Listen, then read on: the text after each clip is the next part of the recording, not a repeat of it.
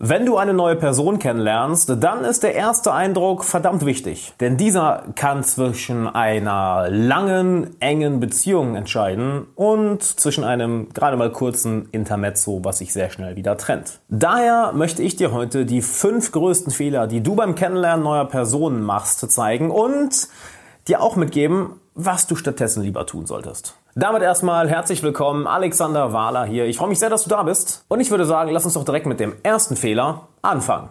Du vergisst ihren Namen. Das ist einer der Fehler, welcher mir in der Vergangenheit enorm häufig passiert ist und mir auch heute ab und zu nochmal kurz passiert, wo ich mir denke, ach, Alex, du weißt doch genau, was du zu tun hast. Denn eine Person hört nichts lieber als ihren eigenen Namen. Und damit kannst du enorm schnell Rapport aufbauen. Das heißt, du kannst sehr schnell mit der Person auf einem Level kommen, auf eine Sympathieebene kommen, dass ihr euch gegenseitig mögt. Indem du den Namen einfach zwei, drei, vier, fünf Mal sagst und sie einfach ab und zu mit ihrem Namen ansprichst. Also, bitte vergiss ihren Namen nicht mehr. Merk dir ihren Namen. Fehler Nummer zwei. Du bist nur auf dich fokussiert. Wenn du dich nur auf dich selber fokussierst, dann passiert Folgendes. Du bist mit der Person nicht mehr präsent. Du bist mit der Person nicht mehr in der aktuellen Konversation, sondern du ziehst dich zurück in deinen eigenen Kopf und überlegst, hm, was kann ich denn als nächstes sagen? Wie mache ich jetzt einen guten Eindruck? Was, was hält die Person wohl von mir? Welche Themen soll ich gleich noch ansprechen? Welche Frage sollte ich stellen? Und plötzlich bist du nicht mehr bei der anderen Person, sondern in deinem eigenen Kopf. Wenn du so etwas machst, dann zerstörst du jegliche Chance auf Chemie, dann zerstörst du jegliche Chance auf die Entwicklung einer Beziehung. Denn nur wenn du präsent mit einer Person bist, dann kannst du auch die Person wirklich wahrnehmen und auch nur dann kannst du wirklich den Nährboden schaffen für eine kurzfristige, langfristige, tiefe oder oberflächliche Beziehung, je nachdem, was du suchst oder wie ihr beiden miteinander klarkommt. Das heißt, statt die ganze Zeit in deinem Kopf zu sein und zu überlegen, was sage ich als nächstes, welche Fragen soll ich stellen, etc., werde präsent. Der einfachste Weg, um präsent zu werden, ist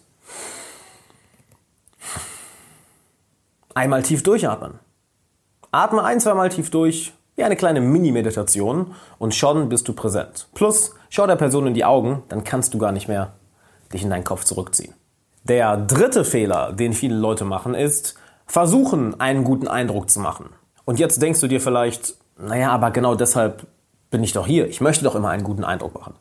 Ja, nur dann passiert genau das Gleiche wie beim letzten Fehler. Wenn du versuchst, einen guten Eindruck zu machen, ziehst du dich in deinen Kopf zurück. Dann fängst du plötzlich an zu micromanagen, auf deine Mimik zu achten, auf deine Gestik, auf deine Körpersprache. Und dann bist du alles andere außer du selbst. Dann verstellst du deine Persönlichkeit, anstatt dieser Persönlichkeit einfach freien Lauf zu lassen. Das heißt, fokussiere dich nicht mehr darauf, einen guten ersten Eindruck machen zu wollen, sondern sag dir ganz einfach, hey, die Würfel werden so fallen, wie sie fallen wollen. Heißt das jetzt, dass du die komplette Verantwortung abgibst, was für eine Beziehung zwischen euch beiden entsteht? Auf gar keinen Fall. Nur, du nimmst dir selber den Druck, einen guten ersten Eindruck machen zu wollen und automatisch dadurch wirst du viel, viel entspannter, was ironischerweise dann ein viel besserer Nährboden für eine gute Beziehung ist. Der vierte Fehler ist, du fragst langweilige Fragen. Wo kommst du her? Was machst du? Wie alt bist du? Was interessiert dich so? Was sind deine Hobbys? Es ist an sich nichts schlimm an diesen Fragen. Allerdings würde ich diese lieber natürlich in die Unterhaltung irgendwann einbauen.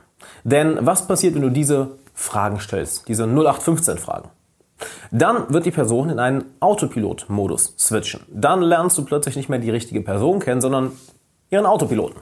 Denn wahrscheinlich werden dir diese Fragen auch jedes Mal gestellt, wenn du jemand Neues kennenlernst. Hey, wie heißt du? Wie alt bist du? Was machst du? Wo kommst du her? Was sind deine Hobbys? Und du hast wahrscheinlich auf all diese Fragen auch bestimmte ziemlich ähnliche Antworten, die du immer wieder runterratterst. Und der beste Weg daraus zu kommen ist, stell andere Fragen, stell interessantere Fragen.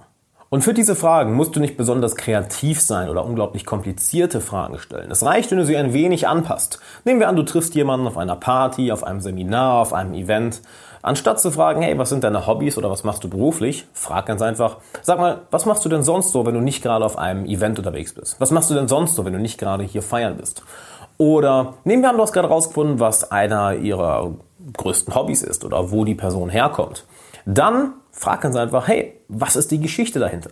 Denn unser Ziel ist jetzt nicht, perfekte oder unglaublich krasse Fragen zu stellen. Unser Ziel ist ganz einfach, sie nicht in diesen Autopilot-Modus zu bekommen. Denn nur wenn sie im Autopilot-Modus ist, dann haben wir keine Chance, eine emotionale Beziehung entstehen zu lassen. Und im Endeffekt alle Beziehungen entstehen auf Emotionen.